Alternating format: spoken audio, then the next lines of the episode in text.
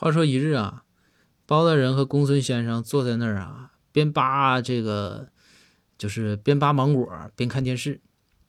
扒了一会儿啊，这公孙先生啊，就非常深情的看着包大人，说：“大人，您这身官服喜不喜？”